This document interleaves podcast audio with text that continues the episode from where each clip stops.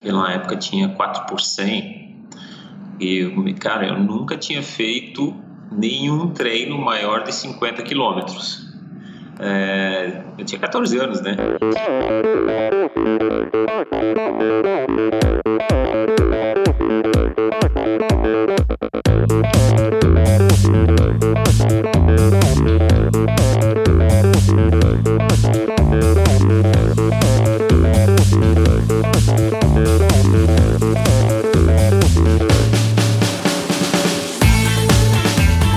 Olá pessoal, sou o Michel Bogli e este é o Endorfina Podcast. Aqui você ouve minhas conversas com triatletas, ciclistas, corredores e nadadores. Pessoas interessantes que são, acima de tudo, movidas à endorfina.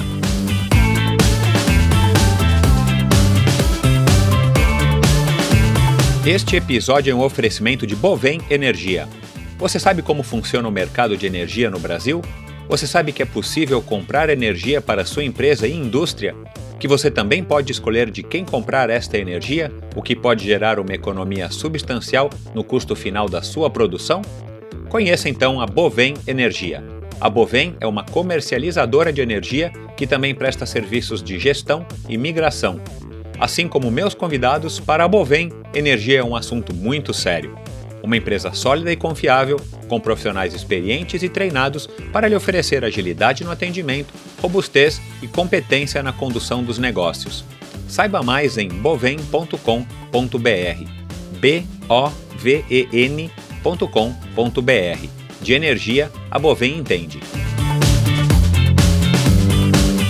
E agora eu quero aqui dar as boas-vindas a mais um patrocinador do Endorfina Podcast, a Cyclops a Cyclops no Brasil é importada e distribuída pela ProParts. O Cyclops Hammer é o rolo top de linha na categoria Smart Trainer do fabricante americano. É um rolo inteligente que redefine o conceito do treino indoor para criar a melhor experiência possível. Um rolo estilo Direct Drive que elimina o contato com o pneu e é capaz de simular com bastante precisão qualquer treino ao ar livre e inclinações de até 20%. Um disco volante interno preciso e balanceado replica a inércia das pedaladas como nenhum outro rolo, além de eliminar as indesejadas vibrações. Além disso, um sistema de resistência eletromagnética de resposta rápida faz com que você possa mudar de resistência em um piscar de olhos. Esqueça os vizinhos chatos, sua esposa, marido ou os filhos. O Cyclops Hammer é super silencioso. Rodando a 32 km por hora, por exemplo, ele gera apenas 64 decibéis de ruído, para você ter uma ideia, é o equivalente ao som de duas pessoas conversando em um tom normal, ou mesmo que um aparelho de som ou televisão ligados, também num volume normal. Portanto, você pode literalmente treinar com qualidade em qualquer horário e local. Eles pediram aqui para eu ler um texto, eu vou ler agora para vocês e depois eu faço as minhas considerações. Vamos lá. Cyclops Hammer ainda oferece o sistema Power Tuned, que usa a tecnologia Power Tap para leituras precisas de potência, o que permite que você saiba com precisão a energia que está gerando. O encaixe direto permite uma maior compatibilidade com os diferentes desenhos dos quadros de triathlon, estrada, gravel e mountain bike, além de eliminar o custo com os pneus. O inovador sistema de resistência eletromagnética fornece uma rápida resposta em máxima potência, permitindo que o rolo faça uma leitura de terreno bastante precisa e consistente, sem que você seja limitado pelo rolo. Conecta-se perfeitamente aplicativos de treinamento virtual com a especificação ANT FEC duplo e Bluetooth 4.0, o que garante que você terá uma conexão estável com os aplicativos de treinamento sem quedas de sinal ou interferências. E você ainda pode adquirir o sensor de cadência, que é vendido separadamente. Bom, vamos resumir. Se você é um dos galácticos que me ouvem, atenção, esse aviso é para você. Com Cyclops Hammer você pode chegar a incríveis 2000 watts de potência. Ele é totalmente compatível com o popular Swift, Trainer Road, entre tantos outros aplicativos de treino virtual. Serve tanto para os quadros com encaixe de roda traseira no padrão standard de blocagens, como também para os quadros com o sistema True Axle, além de ser totalmente seguro, portátil e fácil de usar, e vem uma outra vantagem incrível: você ainda pode treinar ouvindo endorfina, é claro, em qualquer volume com toda a tranquilidade do mundo. Com certeza, o melhor produto desta categoria disponível hoje para você, que pode facilmente comprá-lo aqui mesmo no Brasil. Aliás, quem é que hoje traz um rolo de treino de Miami? Vamos lá, né? Bom, entre no YouTube e procure por Cyclops Hammer. Até a semana passada, pelo menos, eram 30 vídeos onde você pode conhecer a fundo o produto e todas as suas qualidades. Confira então na página do Facebook qual o revendedor mais perto de você ou tire suas dúvidas com a ProParts para saber como adquirir o seu. A página no Facebook é Cyclops Trainer Brasil. Eu vou soletrar C-Y-C-L-E-O-P-S, tudo junto, hífen Trainer, T-R-A-I-N-E-R, hífen Brasil, com S. Agora você não tem mais desculpas para fazer sempre o melhor treino.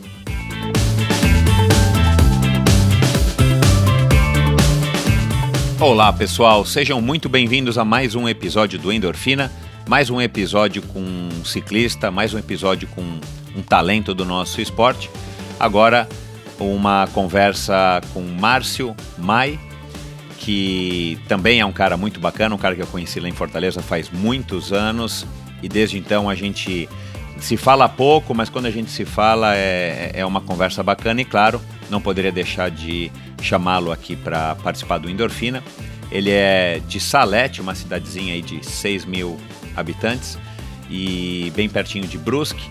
E ele conta um pouco também, claro, da infância dele, como é que ele começou é, no ciclismo com uma barra forte, uma coisa muito, muito curiosa. E a gente também ouviu essas histórias é, desse tipo também com os outros ciclistas que já passaram por aqui.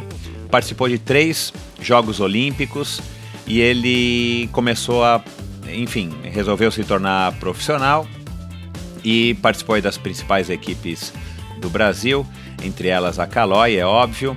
E depois de 18 anos representando a seleção brasileira, ele resolveu se aposentar e hoje ele só pedala por diversão, enfim, já participou inclusive da Brasil Ride, que vai acontecer agora aí no, no mês de outubro, e também é organizador da própria prova. 12 anos vai completar esse ano o Desafio Márcio Mai, e que acontece agora no dia 25 de novembro. Então, muita conversa legal, muita história bacana. A gente fala sobre doping, a gente fala sobre ciclismo profissional, a gente fala sobre o ciclismo no Brasil, na opinião dele. Ele ainda hoje, é, além de organizar a, o desafio Márcio Maia, ele também trabalha é, representando marcas é, conhecidas aí de todos vocês. Então, pessoal, outra conversa muito interessante, mais um ciclista bacana, talentoso, e eu já adianto que vai ter mais um ciclista esse ano, pelo menos mais um. Uma conversa que também já está gravada, eu só, só estou agora editando e finalizando a qualidade do áudio para já já publicar para vocês. E é isso, uma grande novidade, atenção, atenção pessoal, uma grande novidade em breve. Vocês vão descobrir aí essa novidade, um convidado especialíssimo é, no episódio que vai ao ar no dia 4 de outubro. Vocês não podem perder. E, bom, não vou falar mais nada, senão eu acabo entregando o jogo. Mas atenção, você que curte triatlon, você que está antenado aí no Ironman do Havaí, você que curte é, os atletas que quebram barreiras e que, enfim, marcam história, marcam época. Não perca, no dia 4 de outubro vocês vão ter um, um episódio muito especial. E é isso. Bons treinos, boa semana a todos vocês e até a próxima semana. Um abraço.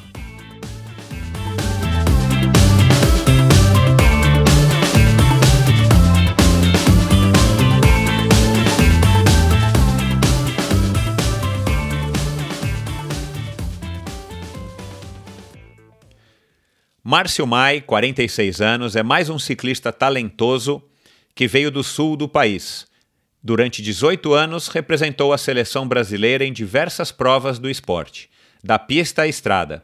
Iniciou em 1986 e, por pouco mais de duas décadas, calcula ter pedalado algo próximo a 600 mil quilômetros. Neste período, venceu inúmeras provas, participou de três Jogos Olímpicos e é tetracampeão da Volta a Santa Catarina. Mesmo se afastando das competições como profissional, o Márcio nunca se aposentou do ciclismo. Seja representando marcas icônicas da modalidade, organizando desde 2007 a prova que leva o seu nome, criando e confeccionando as próprias roupas de ciclismo e participando de diversas provas na categoria Master, como a Brasil Ride, Márcio é um daqueles caras que vive pela bicicleta. Com vocês, direto de Brusque, a cidade dos tecidos, Márcio Mai. E aí, Márcio, bem-vindo. Tudo bem? Tudo, cara. Obrigado aí por ter cedido aí um espaço na tua concorrida agenda para estar tá batendo esse papo aqui comigo e com os ouvintes do Endorfina. Não. Antes da gente começar, né, eu vou querer saber um pouquinho mais da tua cidade natal, como é que foi, quero saber também aí da, por que que você acha que vem que, que todos, quase todos os nossos grandes talentos do ciclismo vêm aí do, do sul do país. Que história é essa de 600 mil quilômetros? Eu fiz uma conta rápida aqui. Tudo bem que você começou e, em 86 e você não estava ainda treinando um absurdo, porque quando a gente começa a gente não treina muito, muito. Mas, cara, fazendo uma conta aqui rápida, deu aí uma média em 21 anos de pouco menos de 80 quilômetros por dia. Como é que você conseguiu chegar nessa marca? Ou será que o Strava daquela época não era tão, tão. O Strava daquela época, será que ele não era tão preciso quanto o Strava de hoje? Olha, é mais ou menos a gente fazia aí uns entre 30 e 35 mil quilômetros por ano, né? A temporada aí. Então, chutando aí mais ou menos isso, a gente não, não usava o Strava, né? Até se, se usasse era interessante para saber realmente quantos foram. Mas é um cálculo aí aproximado aí do que, do que a gente fazia. Eu acho que hoje em dia é, até se treina em menos, menos quilometragem do que se treinava lá com 20 anos atrás, né? Hoje se treina mais treinos específicos e antigamente a gente treinava mais treinos longos, fundão, aí era meio que constante. Legal. É, mais para frente eu vou querer saber um pouco aí desse tópico que me interessa, interessa também a muitos ouvintes, com relação a volume de treino, quais eram os treinos mais legais, mais difíceis que você fazia, e também um pouquinho sobre Strava e outros avanços aí da tecnológicos, né, que a gente tem o prazer de vivenciar hoje em dia. Mas vamos lá. Como é que foi sua infância em Salete? Eu já imagino que essa cidade seja uma, uma mini cidade, né? Uma, praticamente um, um vilarejo. Conta aí como é que foi tua infância e a prática de esportes lá Bom, em Salete. Salete é uma cidade pequenininha, tem 6 mil habitantes. Desde que eu morei lá, nasci lá e até hoje acho que não mudou muito. A cidade bem do interior. E como cidade do interior, a gente brincava na rua, andava de bicicleta, jogava bola. E assim, bicicleta sempre foi. Eu gostei muito e eu tinha, na verdade, uma bicicleta, uma barra forte, que era do meu pai, não era nem minha. E eu catava ela, que ele vinha do serviço e já pegava para sair para dar umas voltas. E e gostava muito de andar, empinava tal. E aí sempre rolavam umas brincadeiras, umas corridinhas entre a gente, a molecada ali ao redor da igreja, fazia umas, umas brincadeiras, né? Nada, nada de, de, de ciclismo, nem imaginava, né? O que, que, que poderia ter assim chegar no, no, ciclismo, nem sabia que era competição mesmo. Era só uma brincadeira mesmo de, de criança, né? E com qual idade? Ah, isso aí dos meus 12, 13 anos. Até lembro que uma vez a gente foi brincar, ia na catequese, né? E aí antes da catequese a gente tava a turminha ali, vamos brincar de fazer uma corrida aqui, cinco voltas ao redor da igreja, imagina, né? e aí eu com aquela barra forte, o pessoal de, de bicicross, né? Já pensou, né? Transmissão lá de 40 e, sei lá, 46, 14, eu acho que eu tinha naquela barra forte. Aí já larguei e fiquei por último, né? Só que aí foi passando as voltas ali, o pessoal foi morrendo e no finalzinho acabei passando todo mundo e um cara foi me fechar, acabou se enroscando, levou um pacote. Mas coisa de, de, de moleque mesmo. Ô Márcio, o, eu sei muito bem o que é uma barra forte e os ouvintes aqui, acho que com, com mais de 35, 40 anos também sabem. Mas explica rapidamente o que, que, é, o que, que é uma barra forte aí para a molecada que está nos ouvindo aqui. É, hoje talvez não é tão comum, mas é, ainda existe né, bastante gente que usa uma bicicleta de transporte, com paralama, com bagageiro, freio contrapedal, né, freio no pé, não é freio de mão, e que tinha aquela, aquela roda ali, um círculo no meio do quadro ali, né. Isso, é, essa era a barra é, forte circular, né? Que era para reforçar o quadro, para você isso. poder carregar mais peso. E, era uma bicicleta que devia pesar perto dos 20 ah, quilos fácil, né? Sim, com certeza. E eu peguei, eu pegava, usava ela, ah, andava para lá e para cá e até assim a minha primeira competição foi com essa bicicleta. Foi em 86 lá em, em Taió, que é uma cidadezinha pertinho de Salete. E era a festa do colono, né, anterior e tinha uma loja de departamentos, a Hermes Macedo, hoje nem existe mais, que organizava uma como tinha apoio da Caloi, né, fazia eventos e tinha uma corrida de bicicletas. Aí tinha categorias para criança, tá? E tinha lá para a minha idade lá que tinha 13 a 14 anos. 14 anos, acho. Aí fui participar da prova lá com essa barra forte. Aí quando fiquei sabendo da prova, tirei para-lama, bagageiro, virei, virei o guidão ao contrário para ficar estilo speed, assim, né? é, e aí fui lá na prova, mas eu largaram acho que uns, uns 3, 4 só na minha categoria, era pouca gente. Mas eu dei uma volta em cima do segundo. E, e, era o que também em volta de, ao é, redor de uma praça, ao redor da, da Hermes era Macedo? Era uma ruazinha lá, numa estradinha de, de, asfalto. Não era um percurso meio pequeno assim, mas eu eu abri muita vantagem. Eu acho que eu dei uma volta em cima do segundo em três voltas, uma coisa assim. É, aí e aí o prêmio da, da prova era uma uma bicicleta também dessa, desse tipo, uma bicicleta simples tal, mas foi bem legal. Daí, daí consegui, assim, já até consegui comprar um, uns equipamentos melhores depois, né?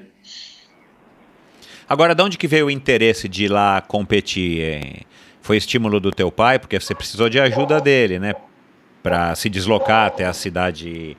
Como é que era o nome da cidade? Taió. Ah, Taió. Enfim, foi, foi incentivo dele e, e, conta como é que foi. O teu pai não, o teu pai andava de bicicleta assim para se locomover na cidade. trabalho ia de bicicleta e só para isso assim, né? E mas na verdade começou com o Reyvald Miller, que foi um era um bancário que trabalhava, foi trabalhar na Salete, mas ele já tinha é, participado de algumas competições do campeonato catarinense ele tinha bicicleta de, de, de speed, é, enfim, ele foi ele através dele que até inclusive depois se organizou uma equipe na cidade no ano seguinte, né? Isso foi isso foi em 86. E aí como ia ter essa prova, ele e eu, ele me via andando um lado para outro, veio falar, ah, vai ter uma prova lá, não quer ir lá participar, tal e acabou me convidando para ir. Aí, lógico, meu pai teve junto, me levou. E foi esse ano aí, foi até pouco depois que minha mãe faleceu, né? Minha mãe faleceu nesse ano. Então, ela nunca chegou a me ver participar de nenhuma, nenhuma prova. Mas esse Rayvold Miller, ele organizou depois um uma outra competição lá em Salete mesmo, no mesmo ano. E eles organizaram lá, aí, aí sim, tinha que correr com bicicleta de speed, que no caso era a Caloi 10, né? Todo mundo que foi. Tinha da Monarch e também. Além da, época, da né? Monarch, né? Né? tinha a Caloi 10, a gente falava Caloi 10, porque até hoje tem gente que chama bicicleta de competição de Caloi 10, né? Mas enfim, era um... aí foi feita essa prova lá na cidade. Aí, aí eu convenci meu pai a, a comprar uma, uma bicicleta, uma Caloi 12, na verdade, que era tudo de ferro e tal, bem, bem simples. E aí comecei a treinar, fazia os meus treininhos ali, uns 20 quilômetros, sei lá, para participar dessa prova aí. E aí é, também. Que na verdade só um minutinho. Na verdade, não era um treino. Você saía para pedalar 20 quilômetros, é, sei lá como é que você media isso, mas não era um treino, né? Você só ia é, pedalar. Na verdade, eu ia e colocava na marcha mais pesada e andava na, naquela. Só sabia, só sabia fazer isso, né? Acho que era que a marcha a, é igual o carro, né? Quanto maior a marcha, ah, mais rápido sim, o cara é, vai, né? Então ficou essa lógica, né? por hora 52,14, eu acho que era. aí fazia bom, fiz bastante treino de força, né? Musculação na bicicleta. Exatamente. E aí, mas daí corri essa prova aí, ganhei também, com uma volta de vantagem no segundo lugar. E veio gente até de outra cidade, assim, foi bem legal, assim. E aí foi a primeira corrida mesmo de, de bicicleta, né? De, de, de speed, assim. Isso foi no finalzinho de 86.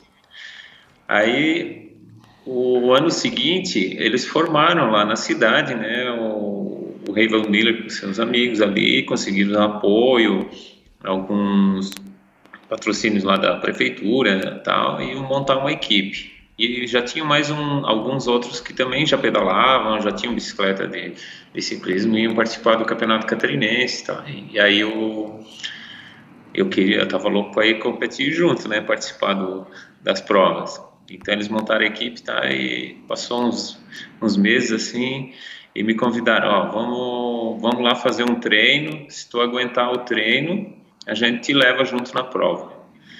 Tá, então tá bom, né? Vou lá. Não sabia nem andar no vácuo, não sabia nada. Não tinha, tinha nem noção.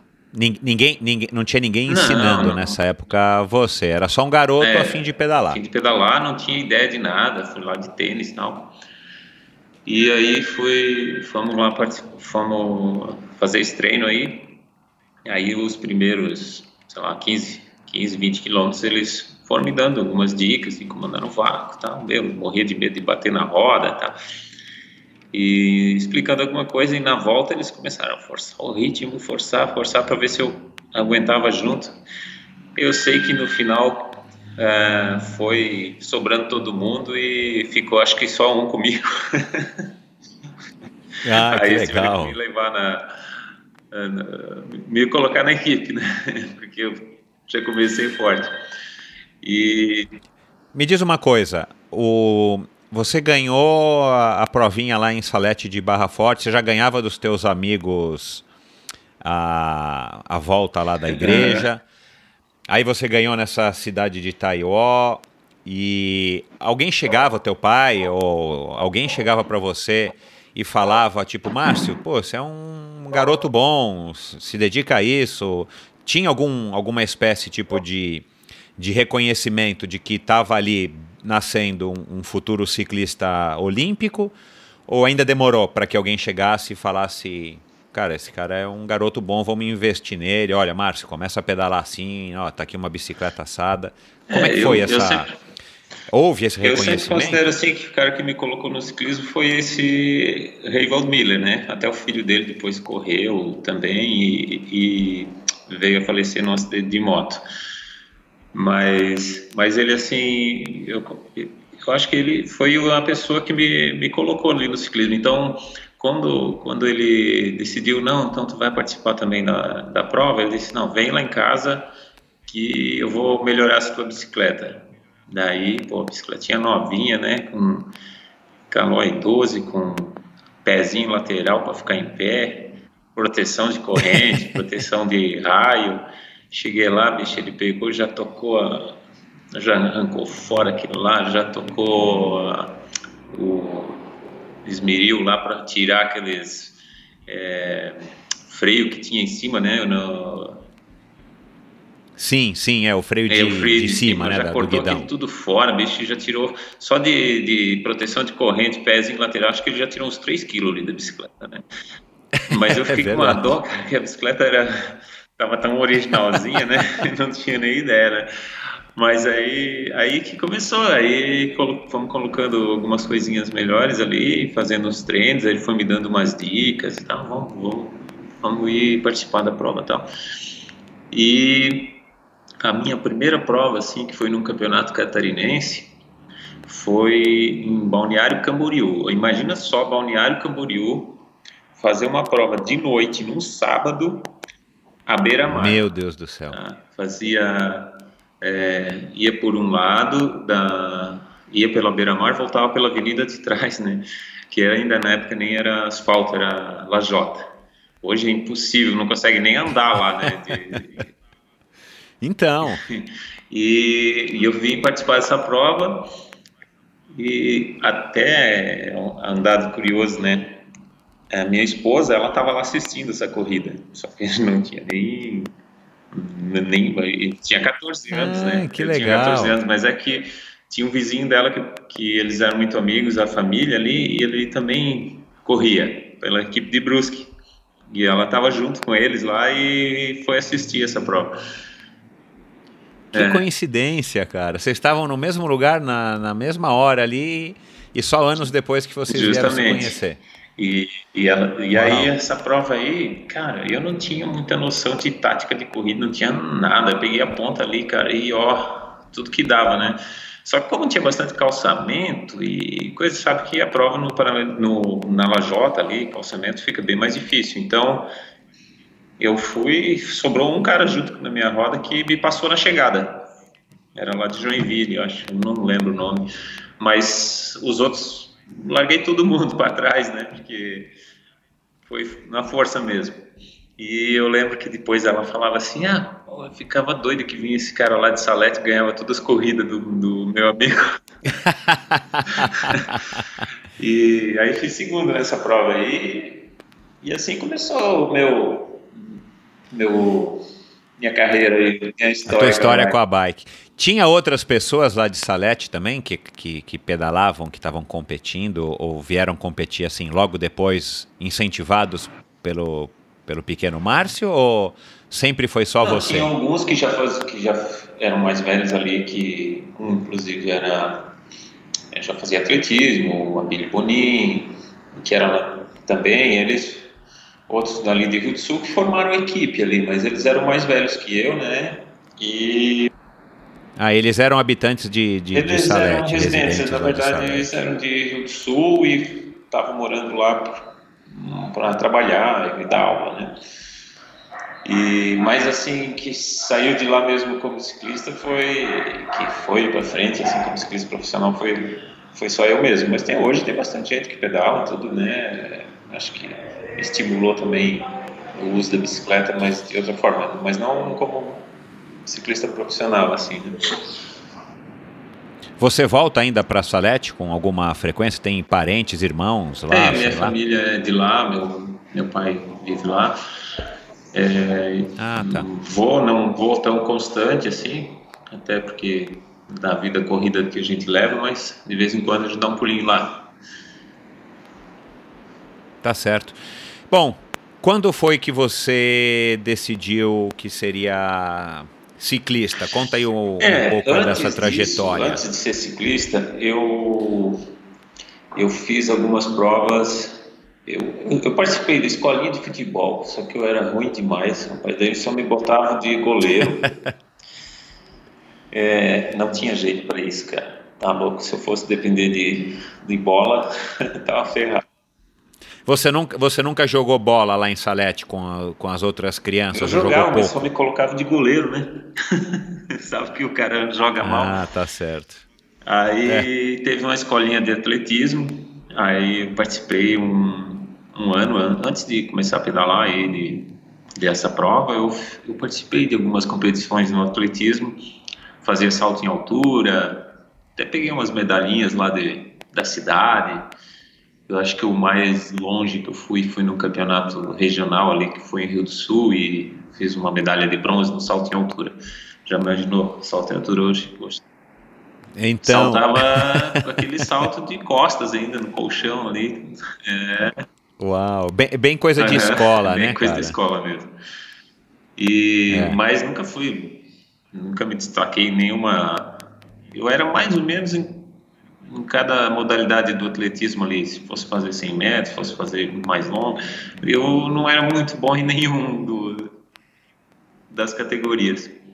Era mais ou menos. Com a bicicleta que foi bem diferente, assim.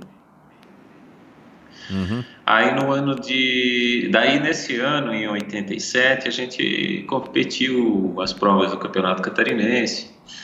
É, até as, assim, fiz segundo no, no, no ranking aquele ano de 87, é, correndo lá por Salete na categoria novatos, né? Antigamente não tinha, nem hoje tem júnior, juvenil, júnior.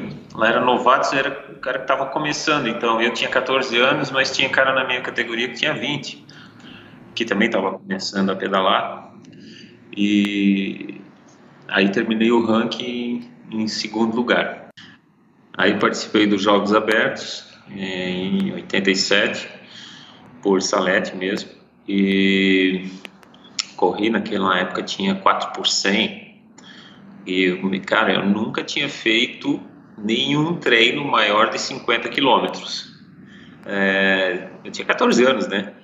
E as provas que a gente participava tinha 30 30 quilômetros. E aí eu fui correr os Jogos Abertos. Só que eu não ia, não, não ia correr o 4 por 100 só que esse rival Miller ficou doente com gripe lá ficou mal com febre Aí eles assim, cara, vai ter que largar, anda aí um pouco no, na prova, porque 4 por 100, né? Meu, 4 por 100 é muito duro. Eu acho que é uma das provas, assim, que hoje não tem mais, né? Mas das que eu competi, assim, é uma das provas mais difíceis do ciclismo, que é 100 km contra relógio, revezando em equipe, em quatro ali, é muito duro. Aí, tá bom, vou largar os jogos abertos aí, vou correr o 4 por 100 Rapaz, comecei ali, aí com medo de não aguentar muito, né? Era pra, era você tinha noção que era uma, um desafio complicado para você aquela Deus, altura? Era, era muito difícil.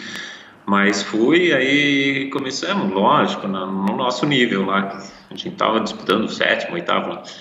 Mas já teve um dos atletas que não conseguiu uh, aguentar quando estava com uns 40 quilômetros, ele já não estava mais aguentando o ritmo. Aí o, o, o Abílio, até que era o mais forte ali, que disse assim: Cara, tu, tu aguenta até o final? Eu disse, não sei, vamos. Aí, aí eu acabei indo até o final da prova, revezando igual para igual até o final, dos 100 quilômetros. Mas só com esse cara? Não, em só em, em, dois ou em três? Em três. O ah, da tá. Luz, o Abílio Boni e o Rogério, que, não, que era irmão do Reiveldo, acabou não aguentando. E aí consegui ir até o final revezando, puxando forte. No final, acho que eu puxava um dos mais fortes do, do revezamento. Cara, para mim aquilo foi um esforço, eu, eu consegui, só que no outro, depois, cara, eu não conseguia, eu não conseguia mais caminhar, não conseguia mais, de tanta Coitado, dor que eu tinha mano. nas pernas, cara. Foi num esforço assim muito forte. Eu nunca tinha feito 100 km, imagina fazer 100 km contra relógio. Então, então, então meu é. Deus, cara. Mas... Bom, mas aí todo mundo, aí todo mundo te, te reconheceu, tipo, pô, o cara entrou aí sem, sem treino, sem estar tá preparado, de última hora, né, para tampar um buraco, e você honrou direitinho o compromisso ainda mais ainda, né, Sur surpreendeu é. todo mundo. Aí, não, foi bem legal assim. Aí no ano seguinte, acabou essa equipe de, de Salete, que chamava ACAV, era a Associação dos Ciclistas do Alto Vale do Itajaí. Aí acabou, não tinha mais o patrocínio e, e, o que aconteceu? Eu continuei treinando lá sozinho, não, não ia em provas, não, não tinha como participar de prova nenhuma, uh, mas estava treinando. Aí quando chegou lá mais ou menos no mês de maio, ia ter uma competição lá em, em Joinville, que chamava Tour Hansen, que era ali da, na Tigre, né? E a prova era em calçamento, sabe como era Joinville ano, no passado? Era uma Paris-Roubaix, assim, do, do, ciclismo catarinense. E eu vim, vim de ônibus, né? Fiquei na casa do meu, meu tio, é, fui lá participar sozinho. E, cara. A prova era na fábrica é, da larga... Tigre? Por que, que você falou do ti, da Tigre? Na largada e chegada na Associação da Tigre. Ah, tá. Tigre é fábrica de é, pincéis, né? Para quem não sabe, né? E tubos, é. né? Era no, é, chamava Tour Hansen, que é do grupo da Tigre ali, né? Só que a prova era tudo calçamento. E eu larguei ali junto com a categoria Elite, que eu tinha mudado de categoria. Tava, largou pelotão só, né? Cara, e aquilo rolou um, um ritmo ali. Tava correndo Calói, Pirelli, todo mundo. E a minha primeira vez que eu estava participando de uma prova assim, junto com a Elite, é, nesse nível. E usava aqueles tubulares olímpicos que tinha na, no passado e, meu, era muito liso, muito careca, já tava até já tinha dado que tinha que dar fazia tempo. E no final da prova acabou dando uma garoa e aí paralelepípedo molhado, sabe como é que é, né? Liso que é um sabão. Nossa, e no finalzinho da prova eu não consegui aguentar o ritmo do pelotão ali, do, do dos primeiros ali, acabei ficando cortado cheguei um pouco atrás, assim, cheguei sozinho, né? Cara, eu passei a linha de chegada tão desanimado, fui embora, disse, meu, andei muito mal, cara. Meu, como é que eu não aguentei no pelotão, cara? E vim embora, fui embora para Salete, muito desanimado. Aí chegou lá na segunda-feira, toco o telefone, era o Pedro Medina, que na época é um uruguai que morava em Brusque e era técnico da equipe de Brusque. E aí ele me liga e diz assim: Ó, oh, tu andou muito bem na prova e vai ter campeonato brasileiro de júnior. A gente queria que tu participasse da seleção catarinense. Eu andei bem na prova, andou, andou muito bem. Foi o primeiro da Júnior, que todos os outros chegaram mais para trás. Bom, que legal, né? Você, tá, você tinha que se comparar com, com os é, júniores mesmo. Mas foi bem né? legal, assim. Daí, daí acabei vindo para participar do Campeonato Brasileiro de Júnior. Eu nem era da Júnior ainda, porque eu tinha 15 anos e Júnior era acima de 16, né? De 16 a 18. E aí vim para Brusque, Aqui teve uma concentração, a gente ficou treinando aqui alguns dias. O dela Justina também veio participar dos treinamentos com, é, com a gente aqui, juntou a garotada aí do estado todo. E nós... Como é que você fez com a. Como é que você fazia com a escola? Essa altura você estava ainda no, no primeiro para o segundo segundo ano colegial, é, né? No, provavelmente. No início ali do, do segundo grau, né? Ah, aí falta uns dias, né? dá um jeito. mas eu... Tá, mas você continuou estudando e, e treinando. Sim, porque pedalando. na verdade eu vim aqui só participar do Campeonato Brasileiro. Então a gente ficou aqui uns 10 dias treinando e fomos para o Campeonato ah, Brasileiro tá. que era em Curitiba. Isso de junho. E nesse Campeonato Brasileiro foi em 88, né? Não, 87. 87. É, chegamos lá em Curitiba e o dela Justina pegou primeiro dia que chegou lá já falou assim, ó, vamos tudo pro velódromo, tem que treinar no velódromo. Cara, eu não tinha nem noção que era um velódromo. E entramos lá com bicicleta de estrada e tudo, e treinando no velódromo e andando, e tinha que subir naquela parede, aquilo lá me dava um, medo. Mas tá, vamos, vamos aprendendo ali a andar na, no velódromo. Aí, depois, peguei uma bike de pista, peão fixo, né? vai para um lado, vai para o outro, treinando ali, dando umas voltas. Aí eu, cara, né, ninguém sabia se era velocista, se era passista, se ia fazer prova de contrarrelógio de velocidade. Nunca tinha dado uma velódromo, não tinha nem noção do que eu, que eu era, né? Claro. Aí o dela disse, ó, vai lá, faz três voltas e dá um sprint na, na última volta ali que a gente vai tirar o teu tempo dos 200 metros. Tá, cara, fui lá, né? consegui subir até a metade mais ou menos da, da parede lá, porque mais alto era dava medo. E vem, cara, deu um sprint lá, vem com tudo, cara. Quando eu passei a chegada assim, eu parei de pedalar, bicho. Cara, eu acho que eu dei uma volta quicando no, no chão. Putz, uau. Bom, esse é um erro comum em quem está experimentando pela primeira vez o, ou a, a, bike de pista, né? Para quem também não sabe, o pinhão é fixo. Você não pode parar de pedalar de jeito nenhum. Você tem que esperar a bicicleta é, se você parar. parar de pedalar, ela te joga para frente, porque o pedal não para. Aí, cara, levei acho que uns, uns 16, 17 pontos na cabeça. Aquele capacete de tira que era antigamente, né?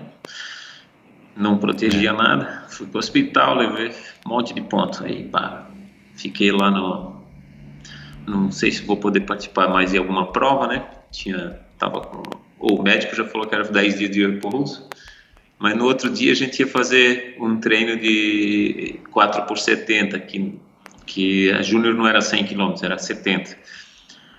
Aí o pessoal, o, o dela e o Medina, que era o técnico, disseram, tá, tu vai poder ir? O médico deixou? Tu deixou, cara, pode ir. aí fui, fiz o treino lá no, no 4x70 e aí fiquei na seleção para fazer o 4x70. Aí corremos no 4x70, pegamos medalha de prata, eu acho. Perdemos para São Paulo. Naquela época tinha, era, era estado contra estado, não era como clubes como são hoje, né? Campeonato Brasileiro hoje é, é, você compete pela equipe. Na época era cada estado fazia seu sua seleção que eu acho que era uma forma bem legal assim de incentivar, principalmente na categoria júnior. E aí fizemos medalha, corri com, com a cabeça enfaixada lá e peguei medalha, medalha, medalha ali. Só que daí não participei mais das provas de velódromo, né? Porque tá louco, muito perigoso. Bom, mas você voltou ah, ao velódromo depois, né? Aí aquele ano eu acabei tá. continuando morando lá em Salete para terminar o, o ano no colégio, e daí no ano seguinte vim morar em Brusque, já para correr pela equipe de Brusque, que era uma era a Schilesser, que era um, uma fábrica de tecidos, hoje não existe mais, uma confecção grande, e com a prefeitura, tudo, e era bem legal, tinha uma casa que ficavam os atletas, aí a gente ganhava aqui alimentação, ganhava as peças da bicicleta, né, manutenção, ganhava o colégio particular pago, então era bem legal para quem estava iniciando aqui. Isso foi em 88. Aí já já corri aquele ano aqui por, por Brusque, que foi onde que eu conheci a minha esposa aí, né? Começamos a namorar e estamos juntos até hoje aí. Legal. O Márcio, com, como é que você se lembra assim da tua sensação? Porque vindo de uma cidadezinha pequena, né? Brusque ainda é uma cidade pequena, mas é muito maior se você disse que Salete, sei lá, deve ter 6, vai, quem sabe 10 mil habitantes hoje em dia, eu dei um Google aqui enquanto você estava falando, não, não achei a quantidade de habitantes, mas eu já pesquisei antes da gente começar a conversa, eu sei que Brusque tem um pouquinho menos de 200 mil uhum. habitantes. Como é, que, como é que foi, como é que teu pai enxergou, né, ainda mais diante do falecimento da tua mãe aí um ano antes, dois anos antes, você está deixando a cidade de Salete para... E numa época, né, assim, Hoje em dia já seria difícil você com tua filha contar para você agora que vai se mudar de cidade para ser para uhum. ser ciclista, né? Como é que foi naquela época a reação do teu pai, dos teus familiares, enfim, de você estar tá saindo de Salete, indo para Brusque para ser ciclista e ainda, né, continuar os estudos, quer dizer, você estava numa numa idade é, que você teria que ainda terminar os estudos. É, Como é que foi essa a, a receptividade? Eu acho que até foi foi positivo pelo fato de eu vir para uma cidade que tinha um colégio, é, a, a, equipe ia pagar um colégio particular bom, é, tinha, ganhava uma bolsa, então era uma forma de, até de, de estudar num lugar melhor, né? Eu acho que isso acabou convencendo ele, ele veio aqui, é, conversou com os dirigentes da equipe, até o Afonso Ramos, não sei se você conhece, também era diretor aqui da equipe, e viu a casa aqui e tal e acabei convencendo ele que eu tinha que ficar por aqui. é, Entendi. Mas foi foi de boa, eu acho que que bom. E você e você foi morar so, sozinho assim, é, né? eu... Foi deixar deixou teu pai e foi morar com os Isso. colegas aí nessa casa dos, Isso. dos ciclistas. Aí tinha essa essa casa que moravam ciclistas, tinha uma oficina e um ponto de encontro todo dia de, do, da saída dos treinos. Era uma casa, era do, dos atletas. Então, muitos amigos meus você, hoje... Você se adaptou sim, bem? Muitos amigos meus hoje, a gente morou junto ali, né? Então, às vezes trocou vários atletas ali que, que moravam ali, depois alguns ficaram um ano, no ano seguinte mudaram, tinha mais os atletas que moravam na cidade também, né? A gente foi fazendo amizade por aqui e fixei moradia aqui em Brusque. Desde aquela época, praticamente resido aqui em Brusque uns períodos aí que fui a morar em Rio do Sul um pouco, tive correndo na Calói, ficava um pouco em São Paulo, mas minha base sempre foi aqui em Brusque. Bom, qual foi a qual foi a prova ou a competição que que, que você acredita que tenha te, te projetado, que aí as pessoas passaram a, a enxergar, vamos dizer, um futuro no, no Márcio Olha, Maia. no ano de 89, 90, acho que foi em 90, é, eu ainda corria por Brusque. A gente foi numa volta de Caxias do Sul, que eram três etapas, um contrarrelógio, um circuito e uma estrada. E eu era ainda da categoria júnior e nessas provas aí corria como aspirantes. E o tava todo mundo correndo lá, Calói, Robson Pacheco, Mazaron, da, né, alguns atletas da Pirelli, né, o Pacheco era da Pirelli, o Mazaron, Vanderlei Magalhães, que já é falecido, que era o cara que ganhava todas as provas, né, olhava os caras da Calói assim como, meu, missão impossível, né? Você tinha noção do, do tamanho do ciclismo no, no Brasil? Tinha ciclismo no Nordeste? Ou era só São Paulo, sei lá, Eu talvez Rio, o Minas Gerais? O mais e, forte era o sul aqui do Brasil, né? É, Santa Catarina tinha algumas equipes boas, tinha no Paraná, ali em Curitiba, e a maioria era em São Paulo, né? Nessas épocas aí.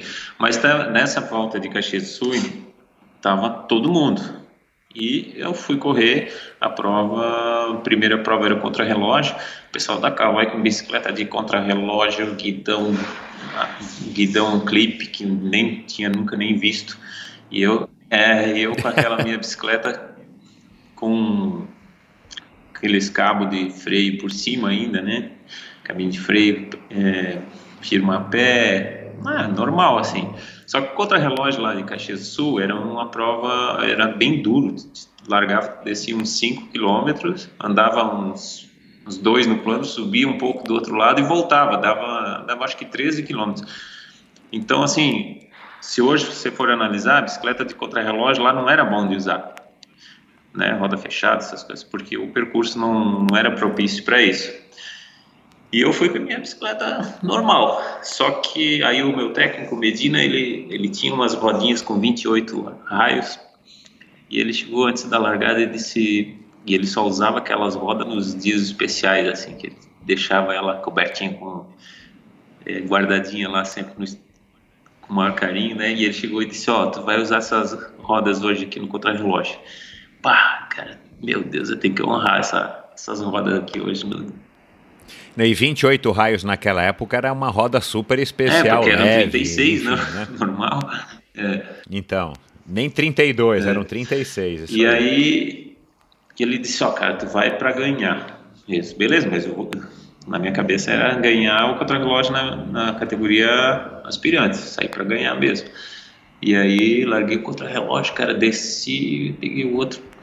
Só que assim, a gente largou tudo misturados, porque eram por sorteio, assim, a ordem de largada não tinha uma ordem muito certa.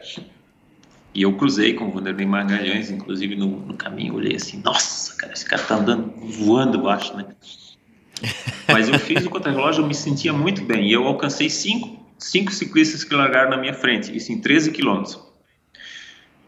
E Uau. aí cheguei, eu subi muito forte, e aí cheguei no final lá, saiu a classificação, melhor tempo. Mas melhor tempo eu ganhei na geral, na elite, com todo mundo. Eu nem era da elite. Aí o pessoal não acreditava, achava que eu tinha rebocado, tudo, falaram um monte. Mas enfim, ganhei o contra-relógio. E o contra-relógio sempre foi a minha especialidade, né? A prova que eu sempre destaquei. Até as fotos que eu te mandei ali, tem várias que são de contra-relógio. E é, aí ganhei esse contra-relógio, cara. E aquele dia eu peguei, escrevi numa agenda, eu tenho isso guardado em casa, e eu escrevi assim, que depois dessa prova ali eu tinha visto que eu tinha condições de, de vencer os melhores ciclistas aqui do Brasil e que o meu objetivo era ir para a Olimpíada em Barcelona, que faltavam dois anos. Eu ia lutar pela vaga na Olimpíada. E escrevi aquilo, assinei lá, guardei, tem até, até hoje guardado. E aí, dois anos depois, estava na Olimpíada. É. Uau, cara. Lógico. Bom, é. diga. Ah, bom, aí continuando a história, né? Não sei se quer perguntar alguma coisa. Não, não, pode, pode seguir, vamos. Aí no ano seguinte eu fui correr por Rio do Sul, pela Metal Ciclo, que hoje é a Royal Ciclo, uma empresa que eu trabalhava até pouco tempo atrás. E a Metal Ciclo, uma fábrica de pedais de bicicleta, aqueles pedaizinhos de plástico, patrocinava a equipe lá, lá em Rio do Sul. Aí fui morar para lá e, e, eu fui morar embaixo do estádio de futebol. Eu morava num, num alojamento que ficava só eu e um outro cara do basquete lá no embaixo daquele estádio lá. Era, era legal, tinha um quarto, tal, só que o corredor, o banheiro tinha um monte, né? Tinha acho que 12, 13 banheiros, né? Porque é banheiro de estádio, sabe como é que é? Banheiro do, do vestuário, né? É. Tava cheio de banheiro. E aí o corredor era, como era alto, as arquibancadas, tinha um corredor alto, cara, que ele passava um vento de noite e fazia. Uh, meu Deus, cara. Mas eu morava ali. E fui treinando e tal, e ia ter as primeiras seletivas na Olimpíada de, de Barcelona. A primeira seletiva foi em São Paulo, acho que eram 180 quilômetros na Castelo Branco. E aí saí numa fuga e acabei ganhando essa prova aí, essa primeira seletiva. E um monte de gente falava assim, cara, tu não adianta nem ir lá na seletiva, porque tá tudo armado, vai só os caras lá de São Paulo, já tem tudo uma panelinha. Esse cara, mas se eles estão fazendo uma seletiva, eu tenho uma chance. é, claro, isso aí. Aí eu ganhei essa primeira seletiva. Até foi um lado bom assim que os primeiros eram 180 quilômetros, os primeiros 90 o seu Oscar, Oscar Pinto, ele botou, como era seletiva, primeiros, a, primeira metade você tinha que fazer revezando, então todo mundo tinha que puxar, independente de equipe e tal, todo mundo era um revezamento bem forte. E a outra metade era força livre, né? Então já então, então essa seletiva, sei lá, metade dela foi, foi um, treinão, isso, um treinão forte. forte. A outra e o Oscar Pinto estava tipo do, ali, do a, a, ali, olhando, avaliando. Mas como todo mundo teve que botar a cara no vento, isso também me ajudou, né? E aí tinha trabalho claro. de equipe, eu estava sozinho, não tinha ninguém para trabalhar para mim. E aí na volta assim, saiu uma fuga ali com outros atletas, aí acabei é, a chegada era numa subida, aqui no finalzinho lá e ganhei essa primeira seletiva. Aí Uau. Mesmo, mesmo pista não sendo a sua. Pista não, estrada não sendo a sua especialidade. É, na verdade, essas estradas, para mim, prova de estrada, se for dura, era bom. Contra relógio eu fazia o mais forte, então nas voltas ciclísticas, assim, eu sempre me dei bem. E, mas o sprint não era o meu forte, né? Eu ganhei o sprint da fuga, porque já foi uma fuga pequena. Aí, uns dois meses depois, um mês depois, ia ter outra seletiva. Eu disse, cara, tem que ir lá para seletiva. Aí foi duas, eram duas voltas contra relógio em Interlagos.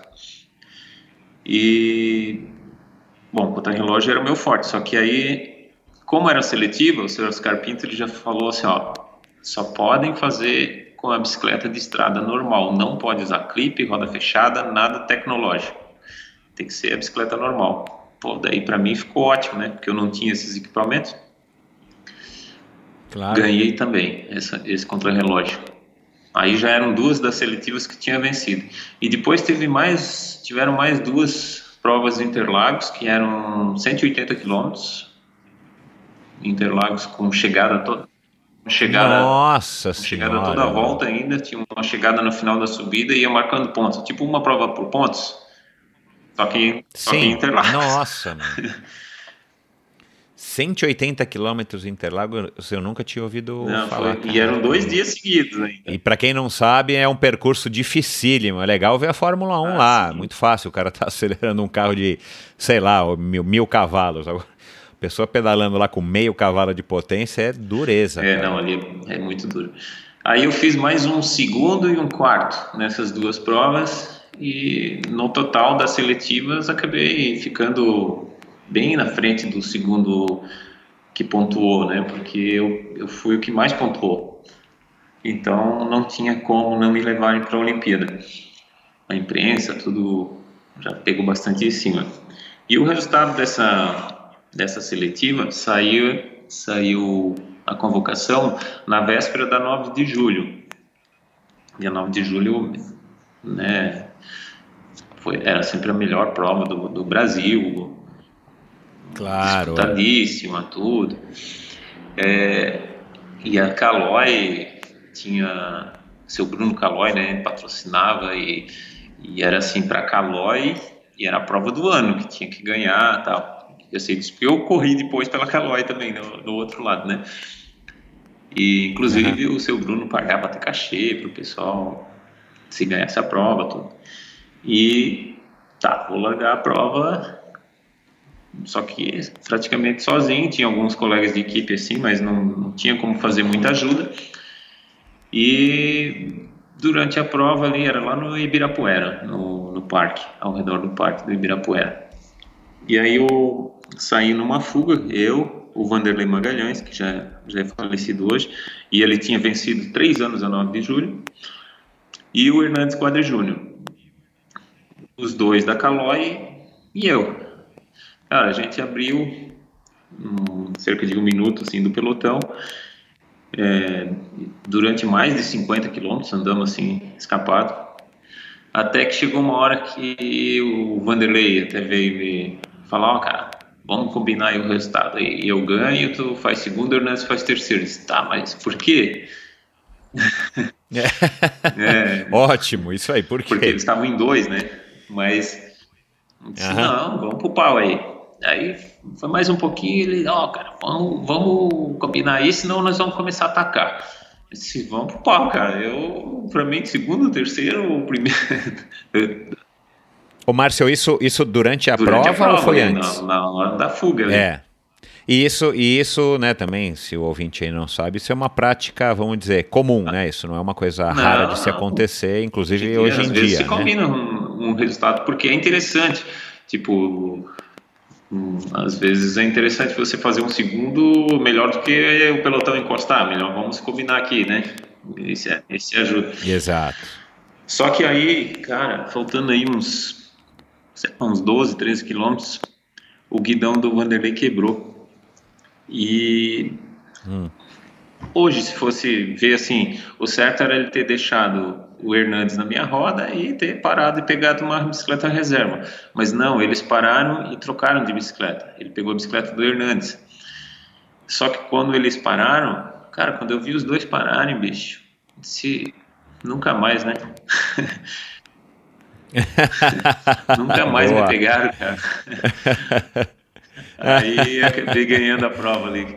E, e sozinho, correndo contra equipes grandes, né? Caloi, Pirelli, todo mundo.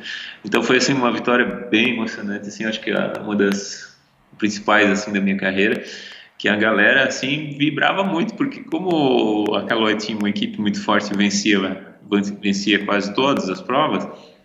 Sabe que a torcida é sempre para quem é mais fraco, né? É, então, Exato. Foi bem massa, assim. E o Vanderlei acabou segundo ainda, ele veio na perseguição, o pelotão não chegou a encostar nele e acabou fazendo segundo. Então foi, foi bem legal, assim, uma das vitórias, assim, bem interessante.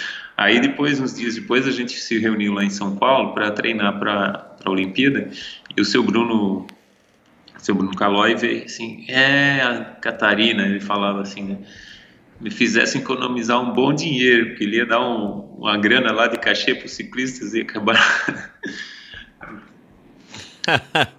Que Mas, legal, assim, cara. Bom, e aí como é que foi? Do, da vida, né? Não, super legais. E aí, como é que foi a tua, a tua estreia nos Jogos Olímpicos lá em Barcelona? Você deve ter ficado nas nuvens, né? Eu suponho. Ah, enfim. sim. Não. Como é que foi aí viajar com a, com a delegação brasileira e estrear nos Jogos Olímpicos? Você participou da festa de abertura? Conta um pouco como é que foi essa então, experiência. A festa de abertura, eu, eu participei de três Olimpíadas, mas eu nunca pude ir na festa de abertura, porque sempre o ciclismo é a primeira competição, já no dia seguinte de manhã. E a abertura é à noite, não dá para você ficar lá quatro, cinco horas em pé lá na abertura e dormir uma hora da manhã para ir correr de manhã cedo, né? Claro. Então, não... e, qual, e, e, qual foi a modalidade que você se classificou para essa é, primeira Eu, eu acabei correndo jogos? a prova de 4 por 100, que hoje não, não tem mais, né? E era eu, Fernando Louro, o Hernandes, Hernandes Quadri Júnior, e o Iris Eurípides Ferreira, que é um ciclista lá de Minas Gerais, corria por Santa Bárbara do Oeste. A gente correu 4 por 100 e nós terminamos em vigésimo, acho que foi vigésimo terceiro. Tinha umas 30 equipes, mais ou menos, participando. Foi, assim, uma prova por equipe, né? Devido, acho que é a nossa... Uh, assim, o ciclismo fora do Brasil sempre foi bem mais forte que aqui, mas para mim, eu tinha 20 anos, foi, foi um espetáculo, né? Emoção muito grande estar lá participando dessa prova aí. Você chegou a ter esse sonho de ir para os Jogos Olímpicos? Você disse que anotou num papelzinho e tal, mas antes disso, né, quando você era garoto lá em Salete, sei lá, você tinha noção de que, enfim, do que, que eram os jogos, via na televisão, tinha algum interesse?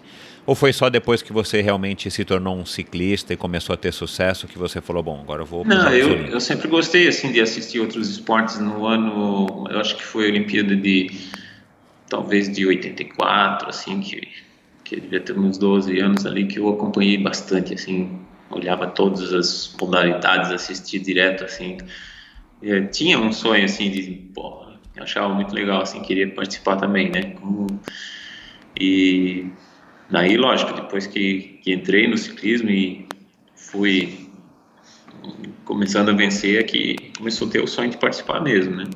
Mas sempre gostei muito do, do esporte. Legal, então você realizou um sonho de fato é, participando dos Jogos de 92.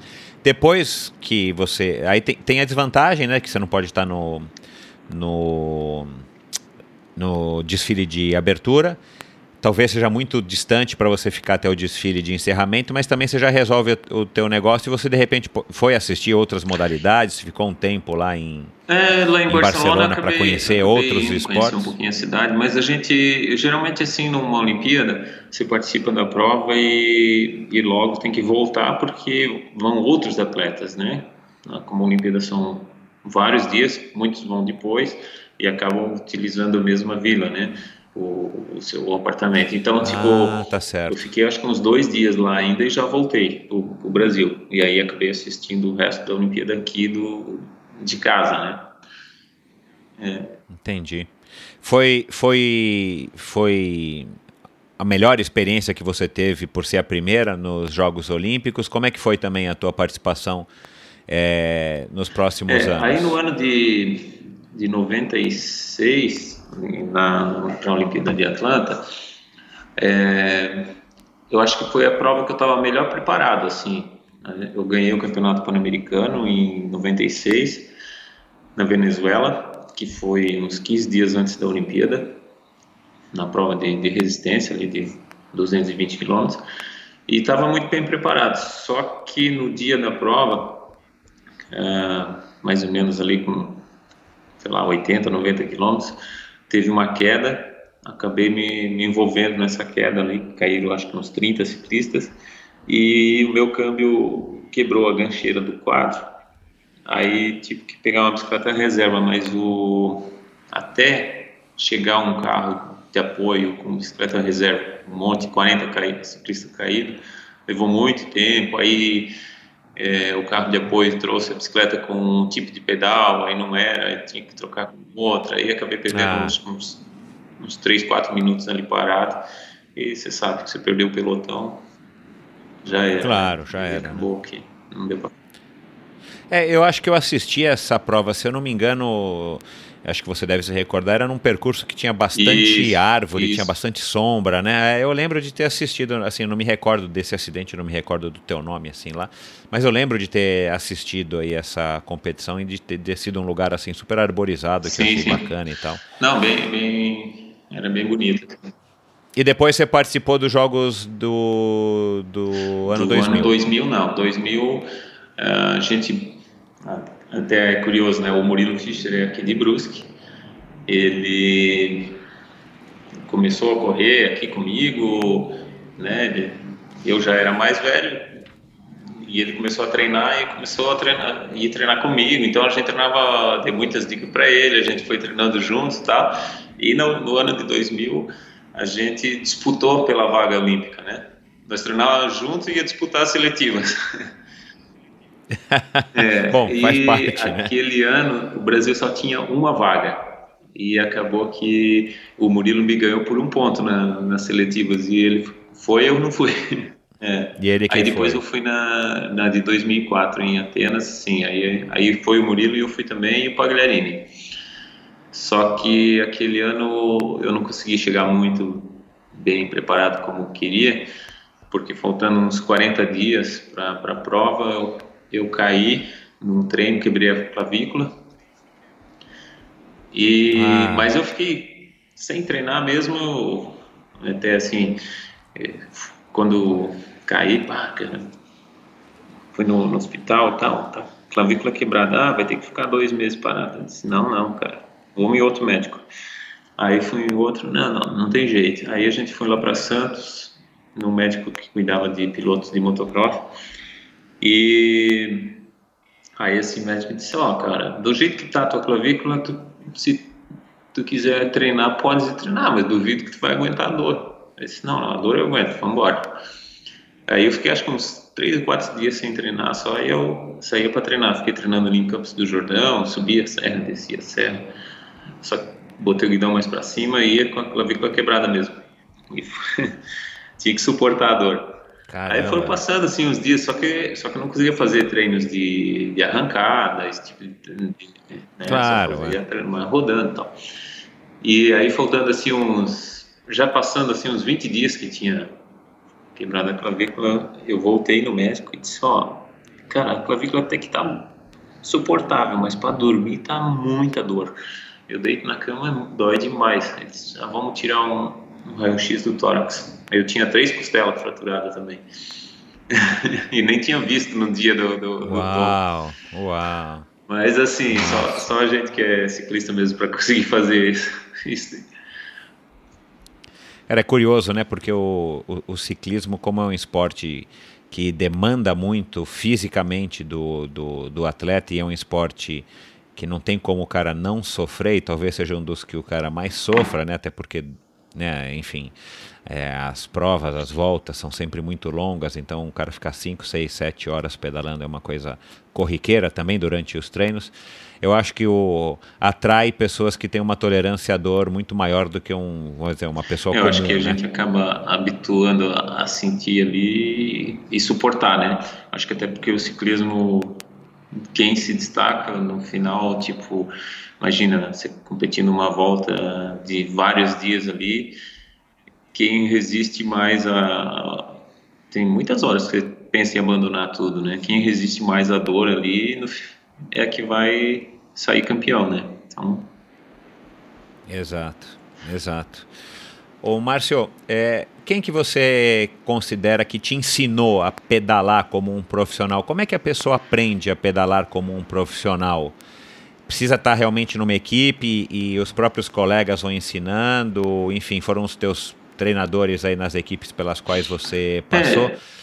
É. É, não como incentivador, Sim. entendeu? Assim, quem que te ensina a pedalar como um profissional? Porque hoje, né, a gente estava conversando aqui um pouco antes também, o ciclismo está vivendo um boom no Brasil, uhum. no mundo, né? E, e, e, aqui em qualquer lugar, acho que do Brasil hoje, você tem gente pedalando e tal, que é super legal, bacana, mas é, a gente ainda percebe que tem muita gente que anda de bicicleta e às vezes até anda bem em relação à força, a tempo, mas essa história de saber pedalar é uma coisa que é um pouquinho mais complicada, né? Onde é que, como é que você, por exemplo, aprendeu a, a, a se comportar como um ciclista? Olha, o Pedro Medina, que era um, um uruguaio que foi meu técnico aqui em Brusque, ele me ajudou muito porque ele a gente foi correr algumas provas no Uruguai e tudo, então acabou aprendendo bastante. E depois, quando eu fui correr pela Caloi, o Antônio Carlos Silvestre, né, ele foi meu técnico ali durante sete anos. E o Silvestre, taticamente, assim, eu acho que me ensinou muito, assim, aprendi muito com ele. É, principalmente porque aí, quando corri pela Calói, a gente corria fazendo trabalho por equipe, né? Tinha é, como controlar um pelotão, como atacar na hora certa, fazer assim, tinha, acho que porque o ciclismo não é só força, você precisa muito da tática, da técnica. É, exato, e... exato. É um esporte em equipe, né? Enfim, Sim. Hoje em dia, com essas transmissões aí da, da ESPN, das voltas e tal, a gente ouve muito o Celso e as outras pessoas que estão lá comentando e tal. E é claro, isso, o ciclismo é um esporte que só um ganha, mas a equipe tem que Sim, trabalhar. Porque, né? é, muitas provas eu, eu sei que eu venci, eu não era mais forte e outras talvez eu era mais forte e, e, não, e não venci, por ter feito alguma coisa errada, atacado na hora errada, feito força na hora errada, né?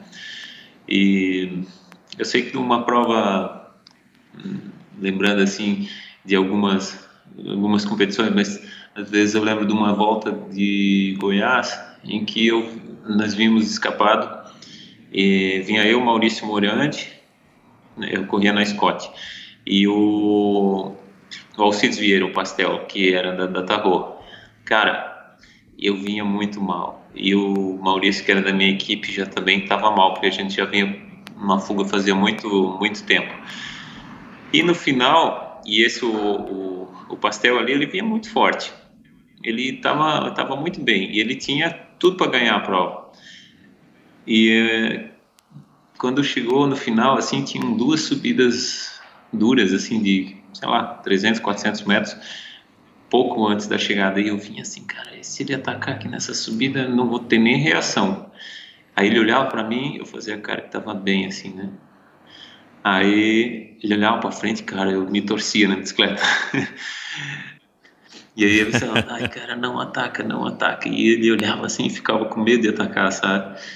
E aí eu, eu me dando cãibra, cara, não, Aí foi chegando perto da chegada, foi chegando perto da chegada, ele no final, quando ele olhou para frente, eu arranquei o sprint pelo outro lado e acabei ganhando.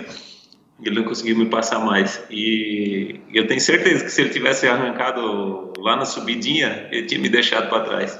Mas assim, foi um erro talvez dele e eu, eu subi é, eu soube assim fingir bastante que eu estava bem, né? Cara, o ciclismo tem isso, né? Tem o lado do, da linguagem corporal, tem essa história de você blefar e, e tem a história também do de você fazer o, o movimento, o, o, o, enfim, atacar na hora certa, você ter a atitude certa na hora certa para conseguir às vezes uma vantagem é, milimétrica, centimétrica, e você acaba é. fazendo a diferença entre o primeiro, o segundo e o terceiro é, lugar, né? E isso, e isso, isso é uma coisa que você, você disse que preferia a pista. Você começou na pista, o teu forte era a pista. Você acabou se adaptando ao ciclismo de estrada por, por qual razão? Porque a gente não ouve muito né, falar de ciclismo de pista, a gente tem poucos velódromos funcionais num país do tamanho do nosso. Você vê que São Paulo, a cidade capital mesmo, não tem mais o velódromo lá da USP, não funciona, tem só aqui no interior. Enfim, co como é que foi essa mudança e, e, como é que você conseguiu se destacar tanto no ciclismo de, de, de estrada? É, na, na verdade, opinião? pista até nem foi muito. Assim, eu corri de júnior ali algumas provas e no Brasil não tem muita competição de pista, então se resumia mais aos campeonatos pan-americanos, campeonato brasileiro, né? E inclusive a gente fez teve uma medalha de bronze nos Jogos Pan-Americanos em 95 em Mar del Plata. Eu, o Mauro Ribeiro, o Hernandes, Quadri Júnior e o Jamil Suaide. A gente fez fez bronze no 4 mil. Uh, treinamos lá bastante lá em Mar del Plata e foi surpresa esse título ou vocês, vocês achavam pela concorrência que dava? Olha, a gente dava? treinou muito para pegar uma medalha. Eu acredito que nós levamos um pouco de sorte porque a Argentina teve aconteceu um, um fato que muito difícil de acontecer, mas só, tinham oito equipes, né? Oito países. E a primeira tomada de tempo no, na pista era um, é, cada equipe fazia sozinho. E depois ia ser, ser feita a disputa do primeira equipe contra a oitava, segundo contra o sétimo, assim, né? E aí os vencedores iam indo para frente. Claro. E a melhor equipe do, dos Jogos Pan-Americanos era os Estados Unidos e a Argentina era a segunda melhor equipe. Só que os Estados Unidos na tomada de tempo bateu um na roda do outro e caíram. Só é. que aí eles levantaram e terminaram a prova com o último tempo e a Argentina estava com o melhor tempo. E aí caiu o primeiro contra o oitavo, foi a melhor contra a segunda melhor de cara. E aí eles eliminaram a Argentina. Então foi bom pra gente, porque daí nós teoricamente claro. a gente é tipo tipo sei lá tipo agora a Copa do Mundo né não joga todo mundo contra todo mundo né tem os grupos e alguém elimina às vezes alguém Isso, elimina é. o, o então, favorito ou os, os, os que são bons por você né? na briga ali para pegar a medalha mas acredito que levamos um pouquinho de sorte também nesse nesse fato aí né? não ter pegar a Argentina no caso no meio do caminho mas assim vamos lembrar de algumas histórias interessantes, né? É, teve um jogo. Bom, você teve, você teve medalha de, de bronze no contrarrelógio individual nos Jogos Pan-Americanos de Winnipeg, né? Foi bem legal, 56 quilômetros, é, contrarrelógio e assim 40, quase 48 de média. Foi um tempo muito bom. Já fez uma boa preparação, corremos alguns meses lá na, na Europa. Assim. Então, assim, eu acho que foi um dos resultados bem positivos, assim, essa medalha de, de bronze aí, nos Jogos Pan-Americanos de Winnipeg. Aí depois, no outro Jogos Pan-Americanos de Santos Domingo, é, na prova de resistência, essa foi, foi uma, uma competição, assim, ela era a última prova dos Jogos Pan-Americanos. Não tinha mais nada, não tinha mais atletismo, não tinha mais nenhuma competição. E o Brasil estava uma medalha atrás do Canadá no quadro geral de medalhas. Aí, assim, Comitê Olímpico em peso, NUSMA, todo mundo lá, cara, né? Tipo assim, nunca deram bola nenhuma para gente do ciclismo. Aí chegou no último dia, veio todo dureza. Cara, tem que ganhar hoje, tem que ganhar medalha hoje, não sei o que. Todo mundo te dando um tapinha nas costas, falando, é, vai, Márcio. Chegou lá 220 quilômetros tal, era eu, o Murilo Fischer, o Hernandes e o Morcegão, que era a seleção do Brasil. E nessa prova aí, caras, saiu uma fuga, eu, um chileno e um uruguaio, o chileno José Medina e o uruguaio Milton Inas, que até foi medalha numa Olimpíada na pista. Cara, a gente abriu do pelotão um pouco, faltando mais de 180 quilômetros. Só os três, cara, andamos escapados ali a dois, três, quatro. Caramba, faltando, faltando 180? 180 era, Nossa, foi comecinho. eu acho, a prova. 40 e poucos graus de temperatura. Cara, andamos escapados. E eu ali, bicho, dando tudo ali na fuga, né, cara? Eu tô entre os três, pegar uma medalha, estamos garantidos, né? e, cara, foi, foi, cara, no final, aí o, no pelotão só vinha ainda o Murilo, o Morcegão acho que já tinha ficado para trás, o Hernandes também. E aí então assim, a chance estava ali na frente de garantir a medalha, né? Só que o pelotão claro. vinha encostando, cara, vinha encostando, faltando pouco, faltando 5 quilômetros, o pelotão acho que vinha uns 20 segundos, menos de 20 segundos. Se pega, não pega, pega, não pega. Cara, não atacou um cubano sozinho e encostou na fuga e chegou para o sprint e me deu cãibra no sprint. E o sprint eu já nunca fui muito bom de sprint.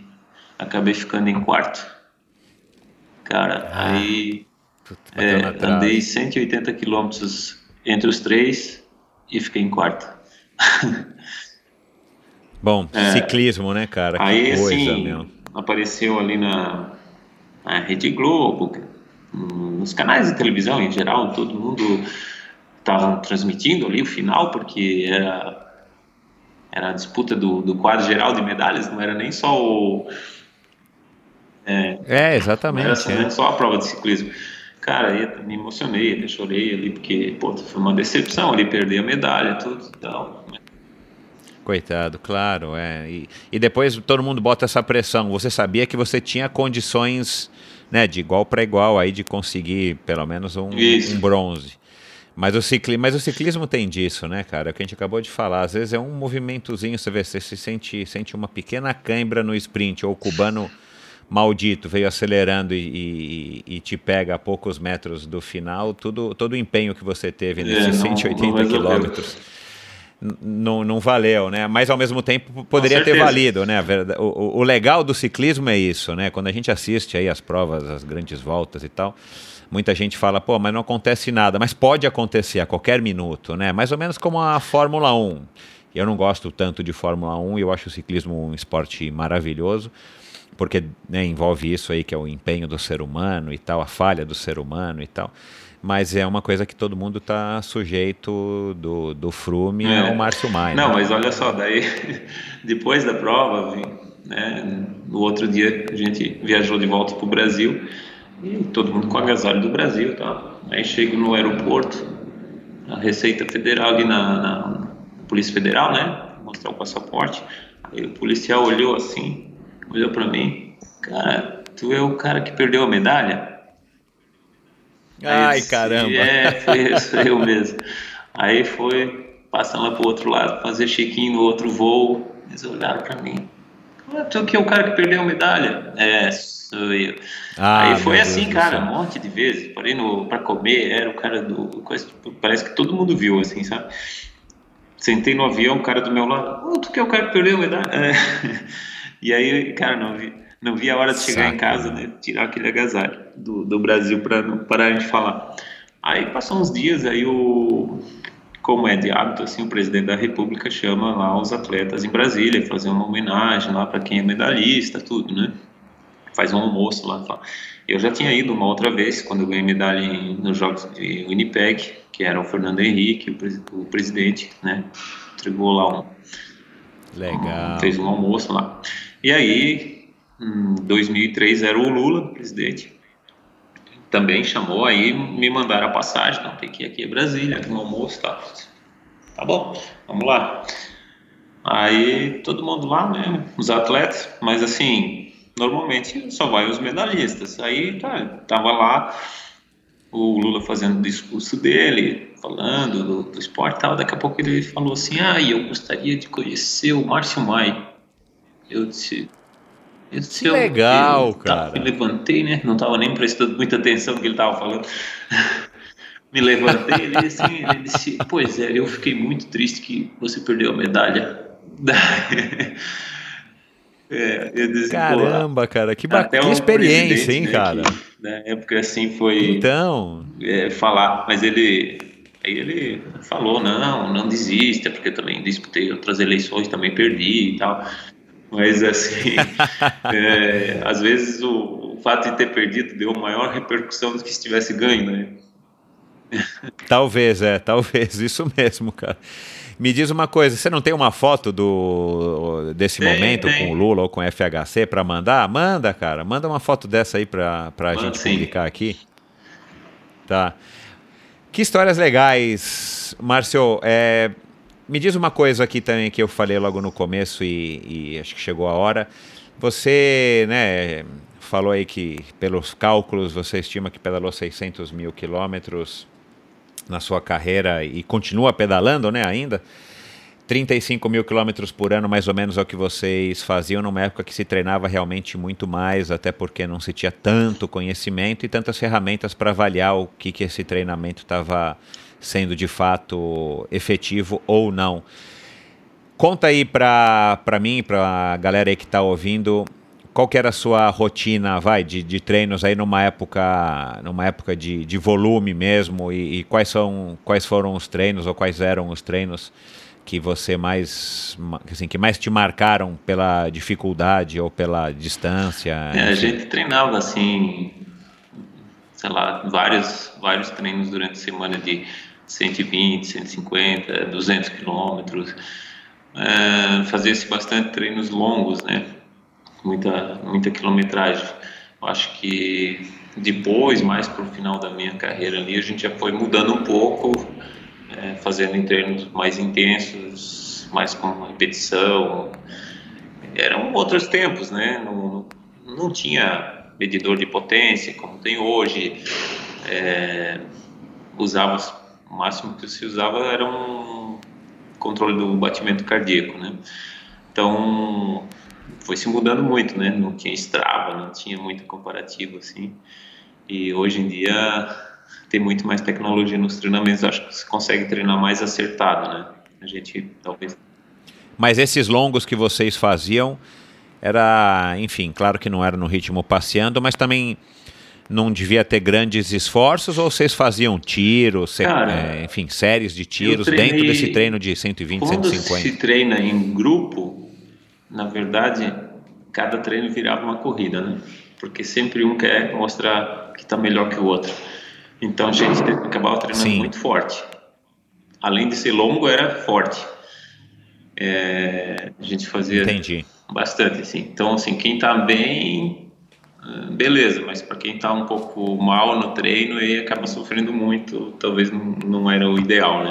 Hoje não, é, o treino era, o treino era naquele ritmo, enfim, quem, quem tinha força puxava e para quem estava sofrendo ficava na roda e acabava se desgastando é, mais. Com certeza. E era o que? Um treino por dia durante sete dias por semana ou tinha um dia na semana que vocês descansavam ou faziam algum outro faziam algum outro tipo de, de, de, de treino de apoio? sei lá, principalmente musculação, algum tipo de fortalecimento, ou era só pedalar Não, musculação era mais na, na época de fora de temporada, assim, final de ano, antes do depois das férias ali a gente fazia um, um pouco mais de musculação, mas durante a temporada era só pedal mesmo, só só pedalar. E sete dias Não, por semana, ou seis dias por semana? Fazia mais ou menos um, uns seis dias por semana, né? Sempre tinha um diazinho de folga. Entendi. Entendi. E tinha algum treino assim que você lembra que era um treino que você ou gostava ou não gostava porque ele era muito difícil? Cara, para mim os piores treinos eram os treinos de sprint. Aqueles que tinham que fazer três séries de, de 10 arrancadas de 200 metros. Cara, odiava isso.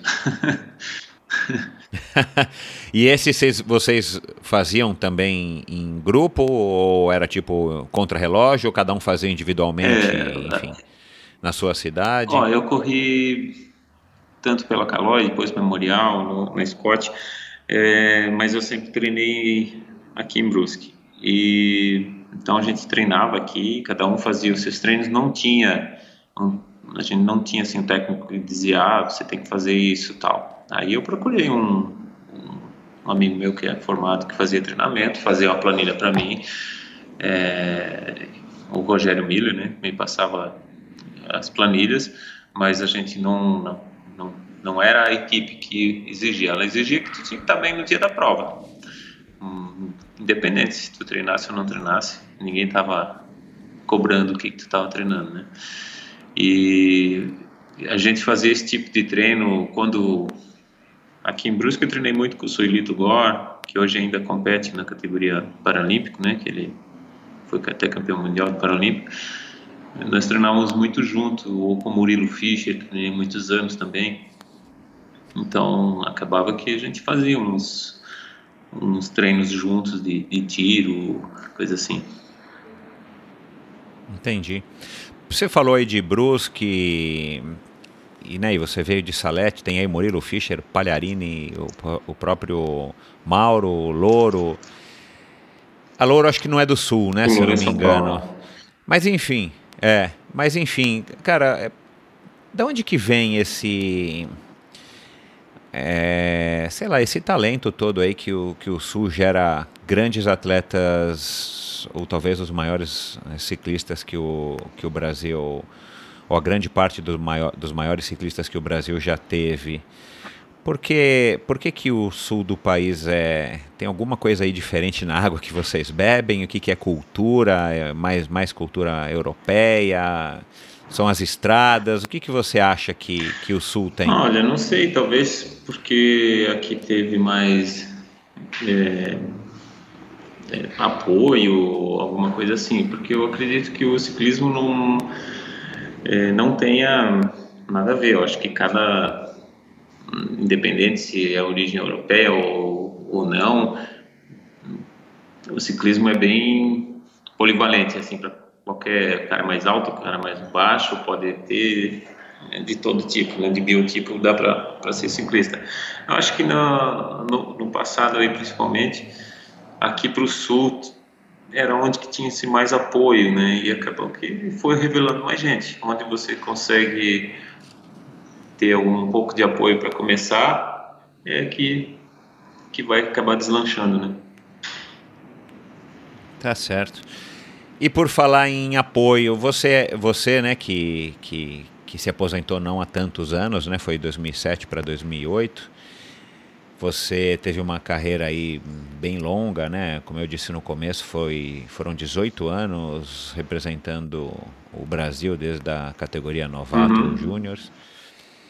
Você acha que o Brasil está evoluindo? Você vê hoje ciclistas que estão seguindo os passos de vocês, né? A gente nunca mais teve um, um vencedor de uma etapa da, da volta como o Mar, como o Mauro.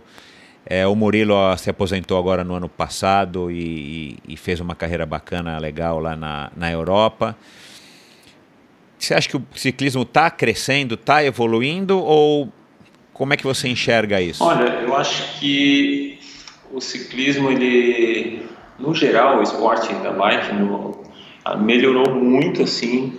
Né? Hoje tem muito mais gente praticando, é, andando de bicicleta, participando de eventos como o Letap, né? o Desafio Março Maio, por exemplo. Comecei lá no início, eram 200 e poucos, chegou a ter mil participantes. Então tem muito mais gente assim, muita gente amadora participando. Porém, eu acho que o ciclismo profissionalmente é, tá faltando apoio, sabe? Acho que no passado já chegou a ter mais equipes, talvez mais apoio da mídia. É, eu vejo por, por mim, assim, eu, eu tenho um monte de recorte de jornal, a gente era capa de jornal por uma prova de um campeonato catarinense, né, campeonato estadual. Hoje, às vezes, numa competição importante, a imprensa não dá mais o mesmo valor. Não sei se foi por causa da internet, hoje se publica só ali. tem algumas coisas assim que, que eu acho que falta. Então, tipo, Santa Catarina não tem mais equipes de elite. Tem o Havaí, mas que hoje está quase que só com a equipe feminina, e só. O resto é tudo equipe de Master. Infelizmente, caiu muito nesse lado. O, o, o, Brasil assim tinha que não sei o que tem que fazer para poder voltar a crescer o esporte como profissional. É uma pena, sim. É, precisa de apoio, precisa de dinheiro primeiro de tudo, né? Mas se não investir também nas categorias Justamente. de base, né? Eu, eu, não sei, eu não sei o que, que a Confederação Brasileira e as federações têm feito para incentivar a molecada a subir numa bicicleta que seja uma barra forte ou mesmo uma uma BMX e, e, e, não participar de BMX, mas de repente fazer uma corrida na rua com BMX para incentivar a garotada, né? Eu não sei se tem, se tem sido feito alguma coisa assim, eu também preciso pesquisar, mas acho que talvez seja aí o, o ponto ah, de partida. Com certeza, né, tem que estimular mais a, a garotada. Uma prova disso é tipo quando a gente faz a prova, desafio Mostrai, é, a gente tem um monte de categorias e as categorias de júnior, juvenil, às vezes largam cinco atletas, enquanto que na Master, na mesma, no mesmo percurso, largam 120 atletas. Né? Então, hoje a gente tem muita gente pedalando, só que tem que estimular a garotada, né? Se nós tivéssemos 120 na categoria júnior, aí sim a gente ia trazer. Exato, isso, isso, exato, exato. Um desses poderia optar em se tornar, isso. e poderia ser um talento em se tornar um ciclista um dia, né? Que daqui a 20 ou 15 ou 10 anos estaria até representando a gente ou na Europa isso. ou nos jogos, né?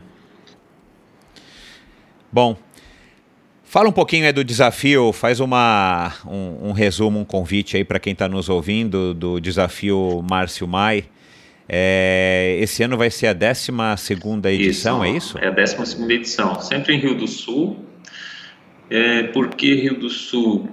Ah, acho que primeiro porque por causa das estradas, né? A gente tem poucos lugares que a gente consegue fazer uma prova para amador. É, com o trânsito que está hoje, ainda mais amador que acaba se o pelotão se dividindo em muitos grupos, então tem que acabar pegando uma cidade mais interior, algum percurso assim.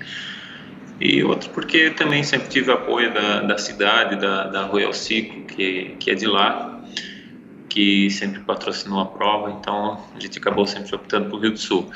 O Desafio Marcimar é uma prova que tem tanto tem categoria de ciclismo quanto mountain bike, em asfalto, tem três percursos, uma de 90, 84 km de speed que sobe duas serras pesadinhas, tá? Tem que usar lá um, umas coroinhas leves lá porque dá quase 20% de inclinação em alguns trechos.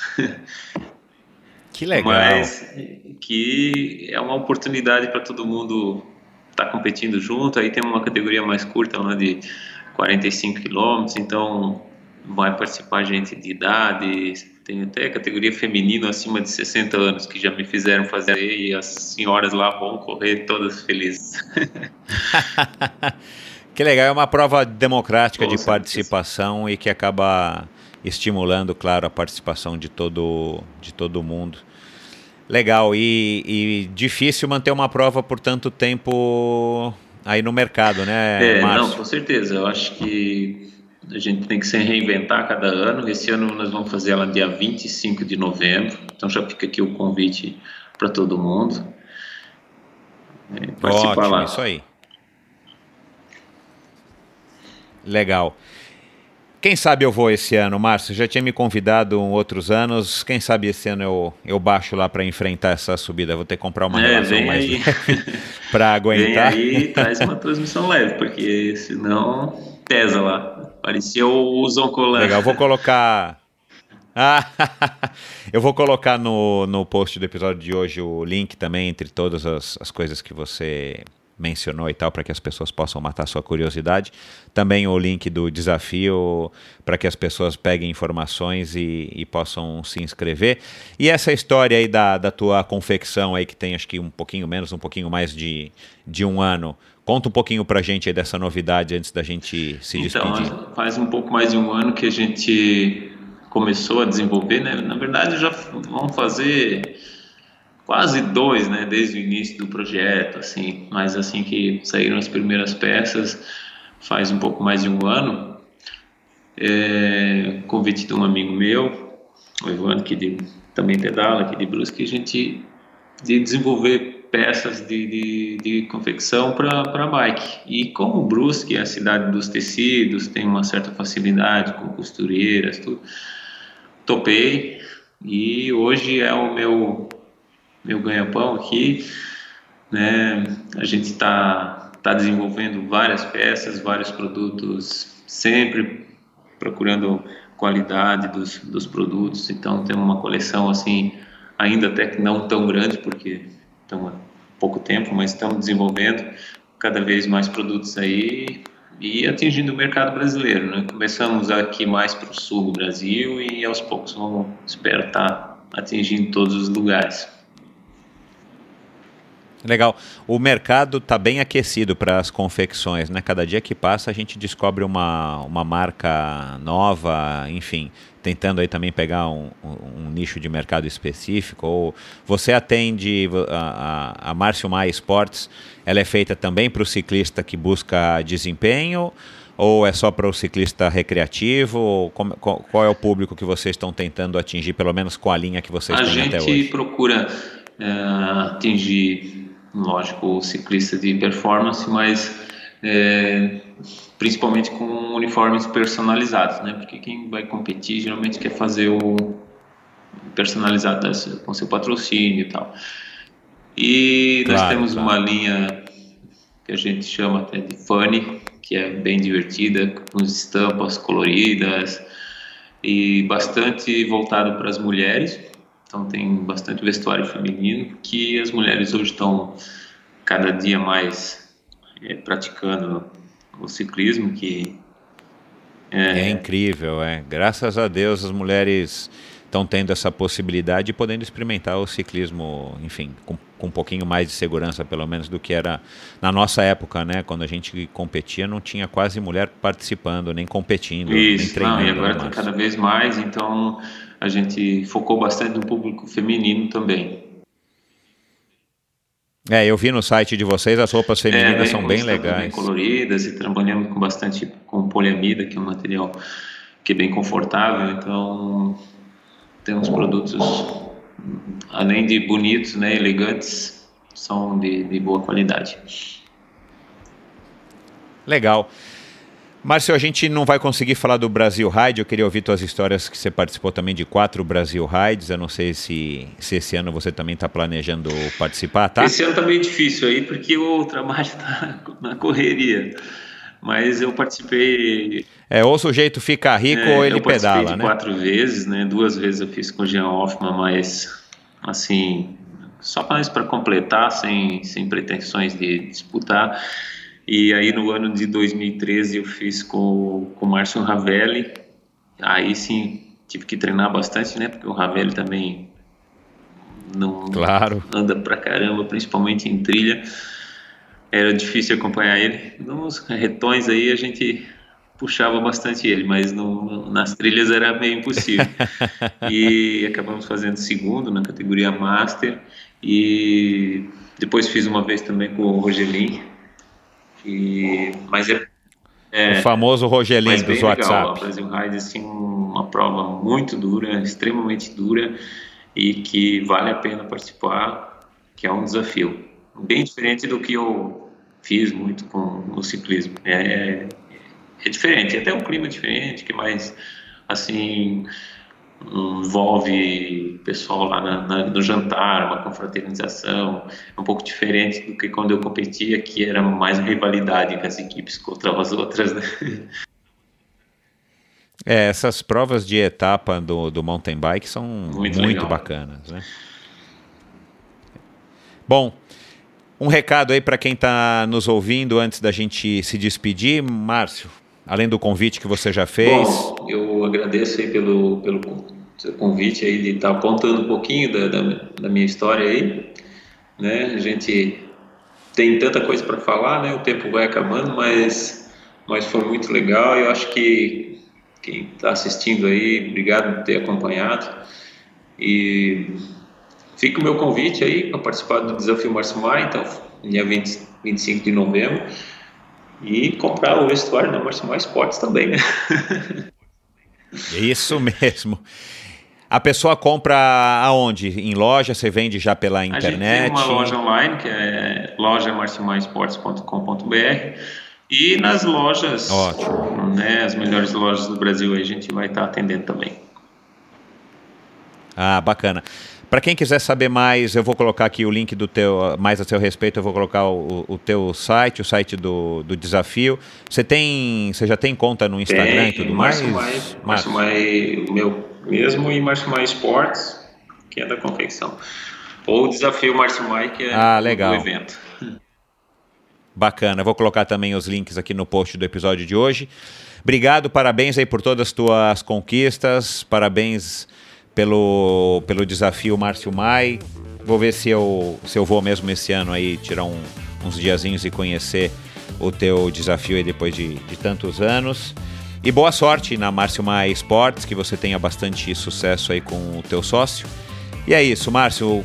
Os microfones aqui estão sempre abertos para quando você quiser voltar, quiser fazer um novo lançamento da, da Márcio Mai, quiser fazer uma divulgação da tua prova, ou quiser contar alguma aventura aí que você vai vai participar sobre duas rodas, o Endorfina está sempre à disposição. Obrigado e um grande abraço para você. Obrigado aí você também.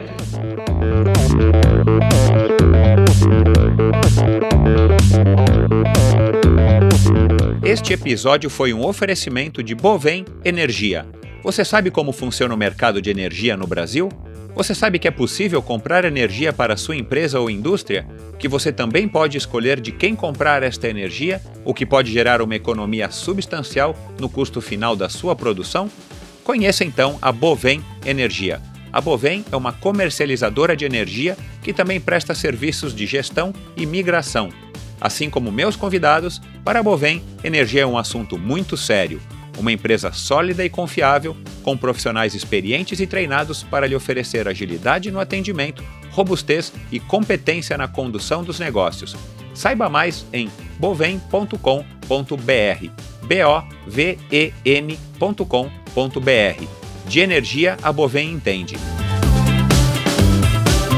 Este episódio foi um oferecimento da Cyclops. A Cyclops no Brasil é importada e distribuída pela ProParts. O Cyclops Hammer é o rolo top de linha na categoria Smart Trainer do fabricante americano.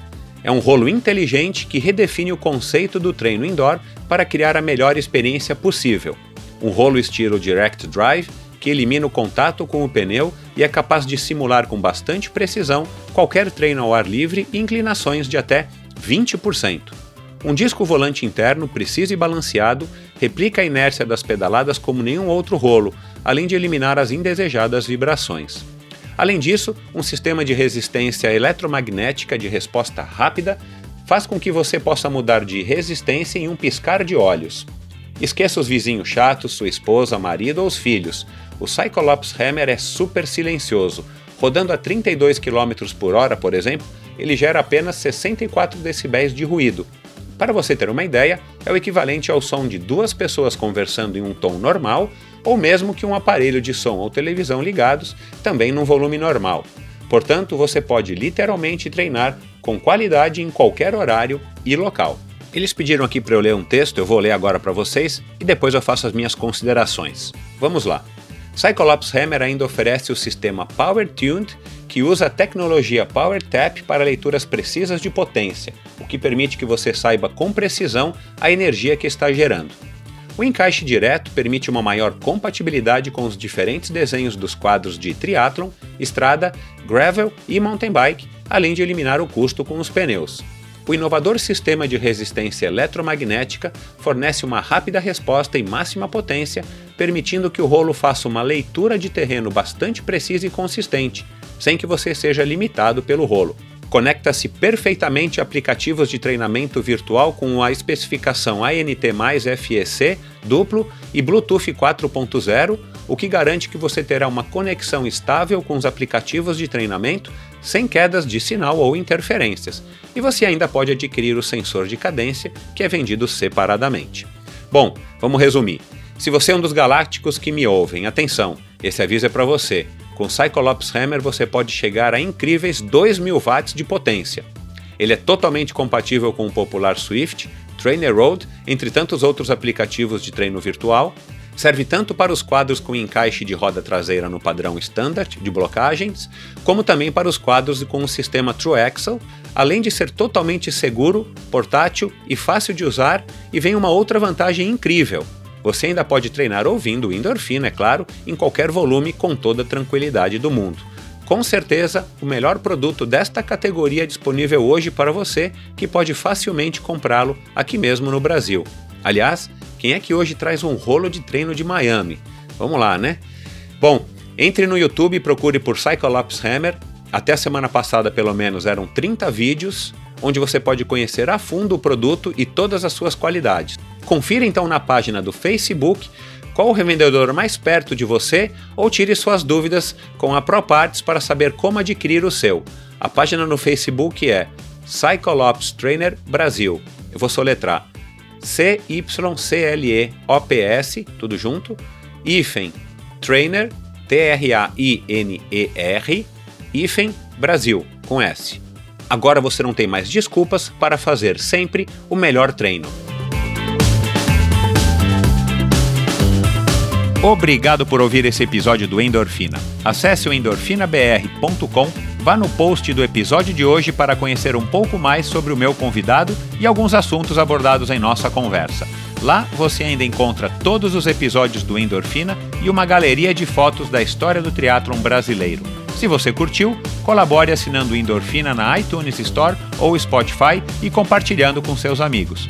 Lembre-se de enviar suas sugestões, críticas e comentários através do perfil Endorfina BR no Instagram ou através do Endorfina com Michel Bogli no Facebook. Um abraço e até a semana que vem.